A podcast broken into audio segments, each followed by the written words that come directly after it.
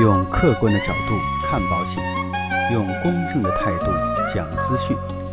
这里是你不知道的保险知识。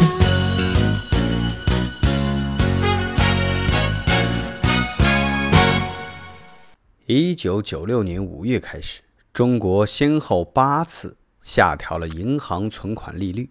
银行存款利率从过去的百分之十点九八下降到最低的百分之一点九八。平安一九九七年以前所销售的寿险预定利率高达百分之八点八，而投资收益率连续五年都超不过百分之五。当时平安累计保费收入达三百多亿之巨，利差损成为平安上市前挥之不去的阴影。幸运的是，一九九六年十二月，当时还就职于麦肯锡的张子欣力促平安买进了一百多亿的高息国债，减少了利差损的负面影响。然而，这些国债大多只有三到五年的期限，相对十到二十年甚至更长时间的保单而言，这样的救治只能缓解一时之痛，治标不治本。这一机缘使平安随后不仅获得了一员猛将张子欣，而且使得马明哲力排众议请来的杨大夫麦肯锡成为影响平安二十年创业历程当中最关键的几个环节之一。这人保也不甘心落后，身处市场开放前线的上海率先行动。一九九四年年中，首批。四十余名寿险专职代理人已经上岗两个月，而且业务发展势头良好。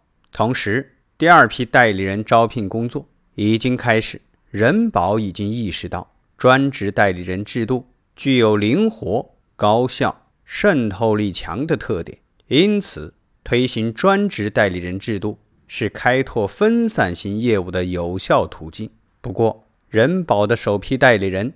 都已经无据可查，不知道他们最后的命运。这个起点并不比平安晚太多，而主导这些实验的人，恰是人保上海当时的领军人何进之。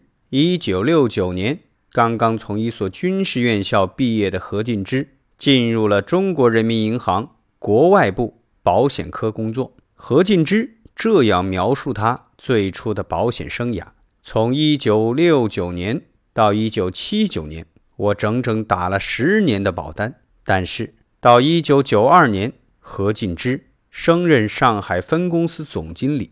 一九九六年，根据分业监管的要求，人保产寿分家，干部队伍中多数人不愿分出去，而愿意留在产险，因为产险家大业大。何进之回忆说：“分业之时，上海。”是按照保费规模分人员和资产，当时的寿险只有产险的三分之一，因此分的家当非常的有限。对于他自己，外界曾经传说他并不情愿，但是经当时的人保总经理马永伟力劝，他还是去寿险担任了总经理，他的副手则去了产险做了一把手。对此，何进之。自己回忆，准确的说是坦然，并不是外界说的那样不愿意去寿险。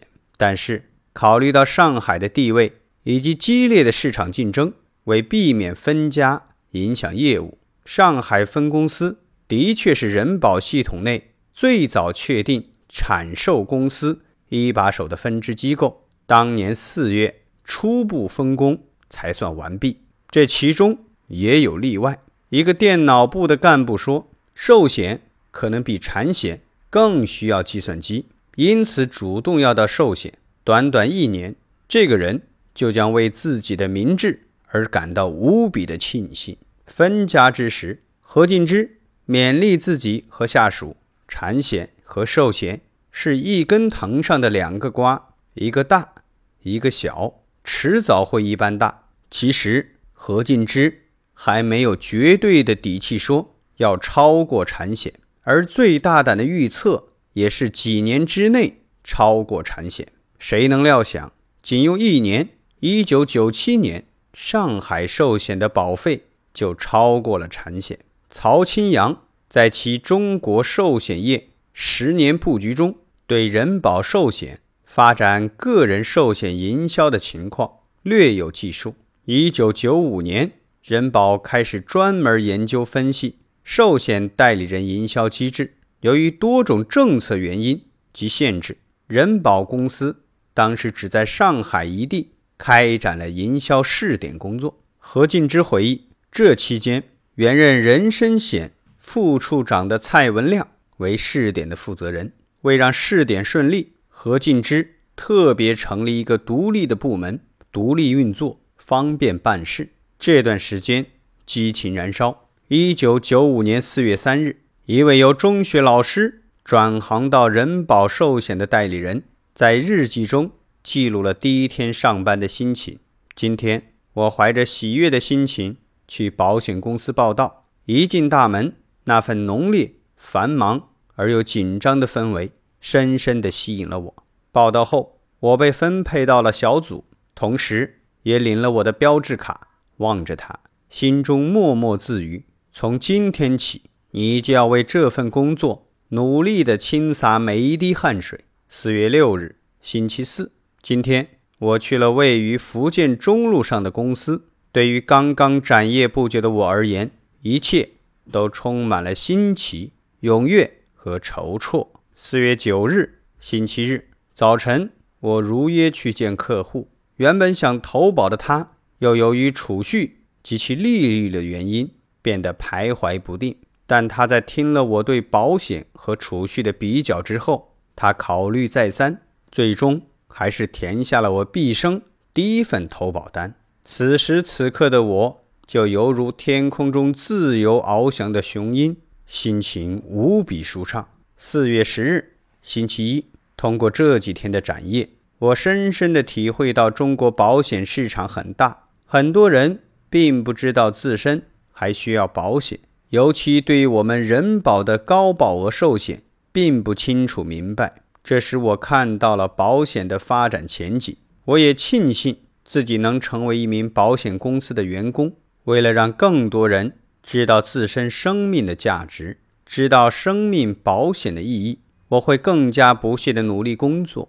它是我终身无悔的选择。这种心路历程成为那个纯真年代最典型的记录，而多年以后，这种愉悦的心境将不会再有。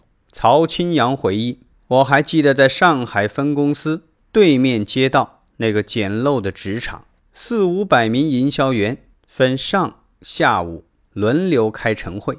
地方虽然拥挤，但人气很旺。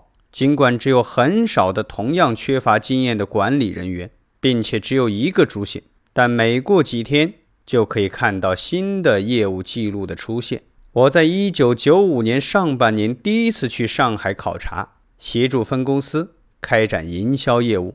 当时手里能参考的只有平安和香港红利的营销管理规定。当时营销员的考核晋升规定很简单，险种也只有一个：每三年返百分之十保额的“为了明天”长期险种。同一市场上的友邦、平安成为我们当时的竞争对手，也是最主要学习和模仿的对象。何进之也坦言，曾经。向友邦学习，徐正广也并不封闭。不过，当时的财政部一纸规定限制了人保寿险的手脚。财政部规定，所有的保险佣金不能超过总体保费收入的百分之四点五，和友邦动辄百分之三十到百分之四十的佣金相去甚远。因此，如果要支付百分之三十五的佣金，那么，只有别的业务少用，支援代理人。因此，一九九四年到一九九六年这三年试点步子都不大。转折点是一九九六年年中在上海召开的人保寿险的营销工作会议。这次会议最初计划不是在上海，而是在广州召开。但是，精明强干的何进之把握机会。给刚刚上任不久的寿险总经理何介生打电话争取到上海召开，因为上海已经实验了两年。会后，各地保险公司均到上海分公司学习考察，而上海分公司也将所有资料制成软盘，毫无保留地进行传授。一九九六年下半年，人保寿险几乎所有的分公司都轰轰烈烈地干起了寿险营销，很快就拉起了一支庞大的销售队伍。同时，由于整个人保寿险都起来了，财政部也改变了此前的规定，将寿险营销费用和其他费用分开，人保寿险的束缚不复存在。这家国有企业终于可以和外资友邦以及股份制的平安同台搏杀了。一九九六年年中，因为分家的缘故，人保上海寿险被平安超过。但是分好家之后，年底人保寿险又重新超过平安。一九九七年似乎是完美之年，这一年全国的营销员。从一九九六年的十二万人迅速到达了二十五万人，寿险营销业务的保费收入从四十亿元一下提升至两百多亿元。从一九九七年开始，中国大陆寿险业的总保费首次超过了产险总保费，达到六百亿元。个人营销业务在一九九七年占到寿险保费百分之三十三的份额。同时，媒体上还经常可以看到招募寿险代理人的广告，“百万年薪不是梦”等广告用语撩动人心。而一九九七年初，一则广告就可以招来一百多位报名者，这成为日后代理人招募再也无法超越的数字。大城市的街道上，经常可以看到各家公司的营销员坐在印有公司标志的小方桌后。为路人咨询、发放险种宣传单，普通百姓也开始真正关心起寿险产品。很多营销员都非常忙碌，很多人业务量都很大，一个月都可以达成四五十张单。寿险让代理人真正赚到了钱，但是人员以业务发展过快，国内寿险公司的稚嫩很快暴露无遗。一九九七年十月下旬，中国人民银行宣布下调银行利率，但寿险长期险种的预定利率却延长了十多天才做出调整。这期间，寿险险种的高预定利率使得它突然变得极富吸引力，诱发了投保高潮。同时，各家公司为了扩大业务规模，也火上浇油，引发了一次。买保险的狂潮，当时很多营销员都无需主动展业，送上门的业务都应接不暇。公司的收银台天天要到深夜才能关门，有的甚至昼夜不关。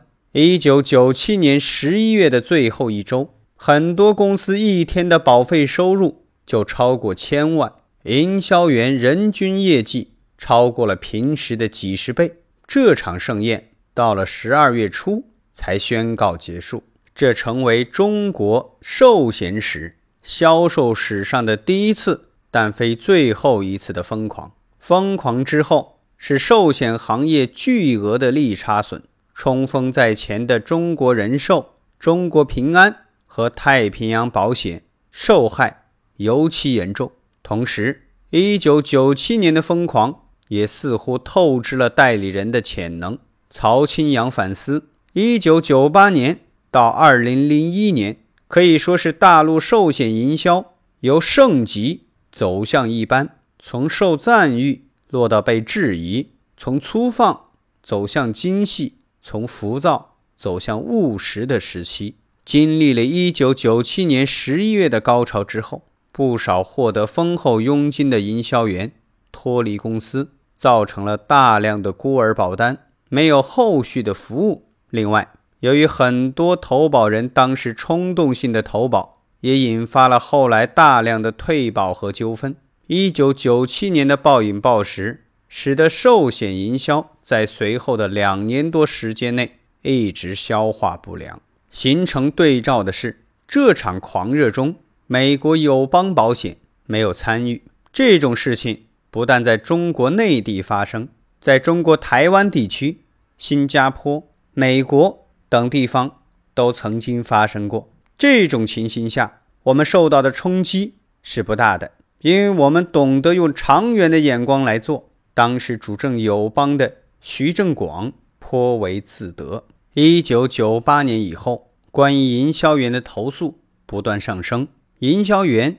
也面对日益艰难的市场环境，为摆脱困境，一场产品的创新犹如箭在弦上，不得不发。人保、太保和平安各自选择了不同的路径。人保选择分红，太保看重万能，而平安则选择了最为积极的投连险。这其中，平安的投连险活得最快，也是跌得最快的。而中国人寿的分红规模上做得最大，但是隐含的矛盾却最深。